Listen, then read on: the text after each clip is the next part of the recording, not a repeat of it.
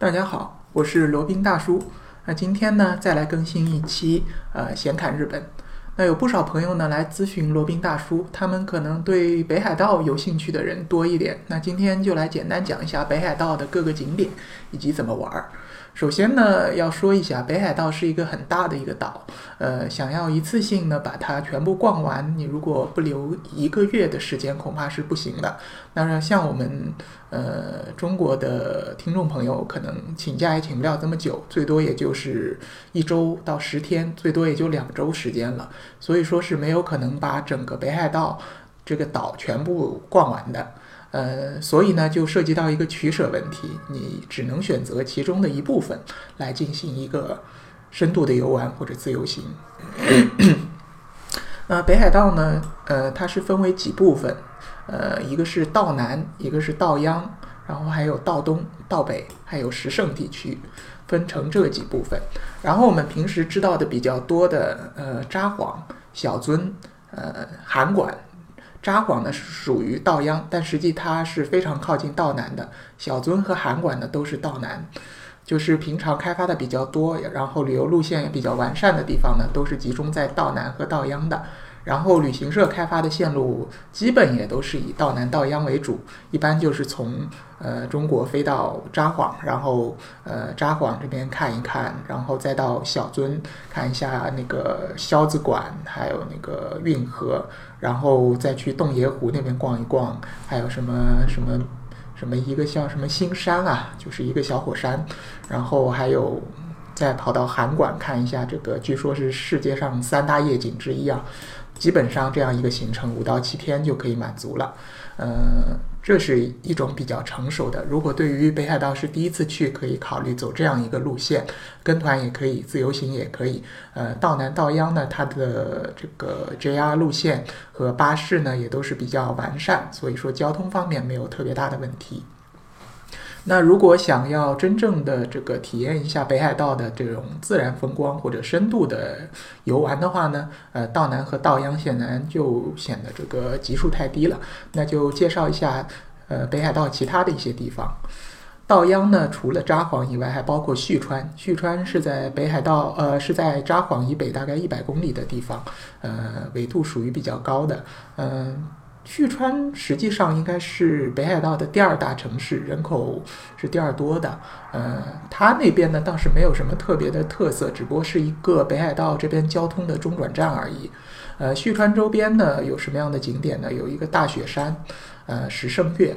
还有那个我们比较呃了解比较多的那个富良野美瑛的这个花田薰衣草也在旭川市附近。如果想要去富良野美瑛的呢，可以住在旭川市。然后这个去搭乘巴士或者自驾或者这个 JR 线路都可以到达。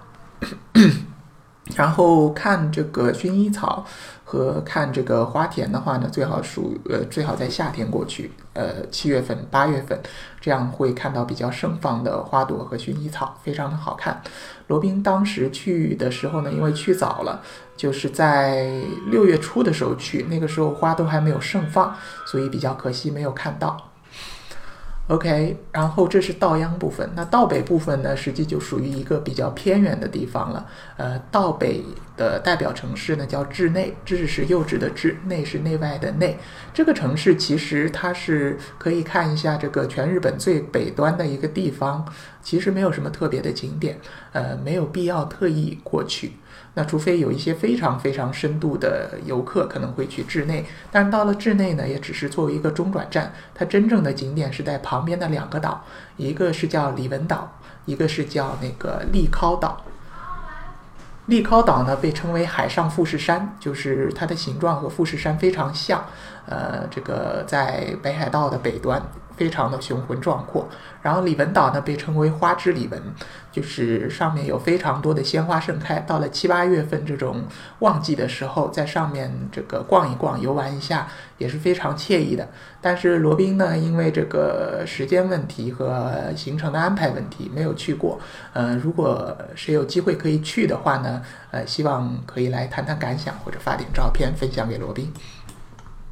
好。道北说到这里，那接下来是讲道呃，接下来是讲石胜地区。石胜地区呢，就是没有什么太有特色的东西。石胜的这个首府是在代广，呃，然后那边最有名的就是我们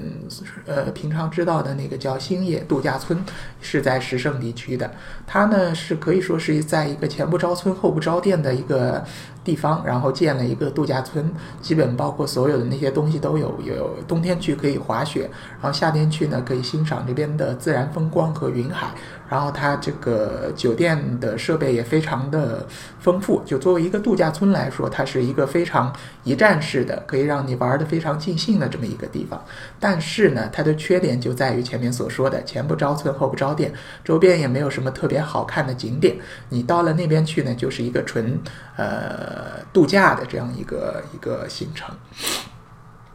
OK。然后呢，接下来说一下道东。道东是罗宾想要重点说一说的一个地方。道东呢是位于北海道的东面，然后它的特色呢就在于自然风光，原始的自然风光非常的丰富。呃，它呃最有名的，或者说罗宾觉得最值得一看的呢是三个湖。呃，一个是叫阿寒湖，就是当初《非诚勿扰》的取景地。然后还有一个呢叫驱邪路湖，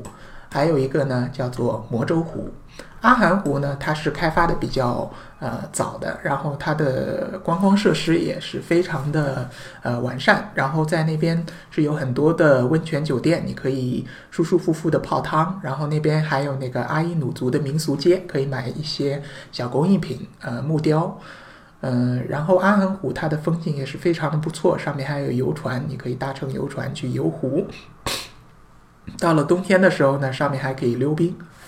呃，然后接下来的两个湖，一个是驱邪路湖。驱邪路湖呢，它的一个特色就是有在驱邪路湖的一个地方呢，它是因为有温泉涌出，然后四季呢都不会结冰，呃，所以有很多天鹅在里面栖息。不管是在冬天还是夏天还是春春秋天，你都可以到那边去看到很多的天鹅。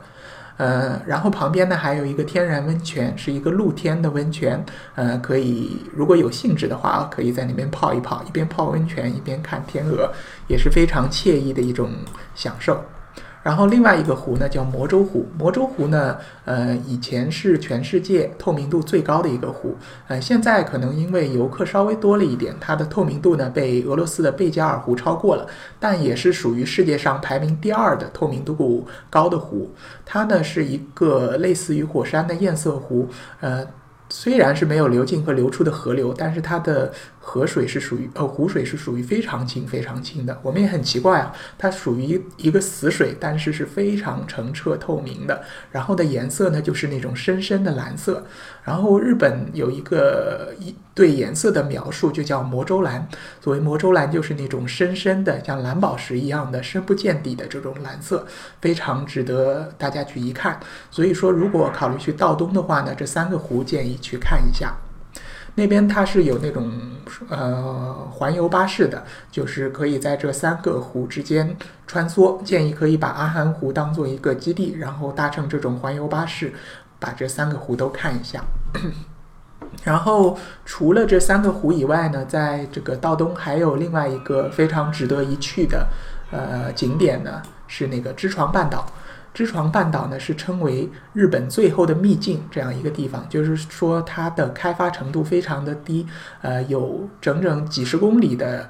呃地段。应该是有这个几百平方公里的地方呢，是完全没有开发过的，也不通公路，人是进不去的。它是作为一个原始的自然保护区，里面呢有非常多的野生动物，包括日本的这个熊，然后这个日本的鹿，还有日本的这个呃狐狸鹿，它叫虾夷鹿。狐狸应该也是叫虾夷狐吧，还是北海道狐？呃，非常多的野生动物。你到那边看的话呢，有很多的机会可以看到野生的鹿、野生的狐狸在路上跑来跑去。如果运气好的话呢，还能看到熊。当然，看到熊的时候要当心一点啊，熊还是有野性的，容易伤人。然后在知床半岛这边最最有名的叫知床五湖，它是五个这个野生的呃天然的这个湖泊，然后可以在上面呃。有一个木栅道和天然的道路，可以在上面呃上面徒步观光，也是一种非常好的体验。呃，然后在山呃山脚下呢，可以看到这个呃支床半岛上面还有雪山的，它这个雪山上面的雪呢是终年不化的，很有这种呃旷野原始的风格，和这个整个日本的风格有一些不一样，是北海道的风格。当然了，这个道东虽然它的景色、自然景观是非常非常好的，但是它也有缺点，就是说它的呃地方呢是实在太偏远了，交通也很不便。你到了札幌以后，想要到道东这边，呃，可能是要搭乘上一整天的巴士或者一整天的 JR 火车线才能够到达。所以说，适合那些比较。呃，希望做深度游，或者说对于日本的自然风光比较有执念的游客，呃，多花一点时间去道东看一看，走一走。好，那说呃，简单说完了这些北海道的这些各地的有特色的景点啊，还有一个地方忘了说了，是在川路。川呢，就是金字边旁一个山川河流的川，它那边的特色呢就是白鹤，它有一个地方是叫那个鹤舞村吧，好像是鹤舞村，然后是在那边可以看见白鹤的翩翩起舞，那边也有野鸟的自然保护区。然后川路呢，还有一个比较有名的叫川路湿原。所谓湿原呢，就是原始的湿地，呃，面积也是非常的大，应该也有上百平方公里。呃，在合适的季节呢，它那边会开通这种观光列车，你可以坐着这种行驶的非常慢的列车，大概平均也就二三十公里的时速，你可以在上面饱览这个川路原始湿地的风光，也是一种很独特的体验。好了，那简单讲了一下北海道这些各个地方的呃景点景观，然后听众朋友们呢可以根据你自己的偏好做出自己的选择。那再讲一下在北海道这边的交通，呃，首先呃航空航线的话呢，你可以飞到札幌，也可以飞到旭川。札幌呢是常年有这个航班过去的，应该是有春秋、东方、吉祥，不知道有没有开通。的这个常年的航线，旭川也是有春秋和东方航空，呃，它的航线的，但是在冬季它应该是停航的，所以这一点要当心。呃，然后其他地方应该也有飞韩馆的航线吧，这个就没有特意的呃去了解过。如果是要从日本国内转机的话呢，可以从东京，也可以从这个其他一些，比如说名古屋啊、大阪那边转机飞过去，也是不错的。然后，如果想要去前面说过的道东的话呢，也可以从旭呃札幌这边呃坐这个北海道道内的这个小飞机，它是螺旋桨的飞机飞过去，也是一种比较好玩的一种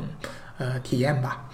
然后在北海道这个里面的公共交通呢，它是有 JR JR 线和巴士线。呃，可以供你选择，当然也可以选择这个包车了。当然，包车也算是比较贵的。如果是在北海道这边的话，八个小时小车应该是至少要一千人民币，大车那种商务车可能是要两千人民币了。呃，也算是价格不菲吧。但是它的好处是可以省你不少的在路上花费的时间，呃，集中时间去观看这些比较难以见到的或者呃平常见不到的这些自然风光。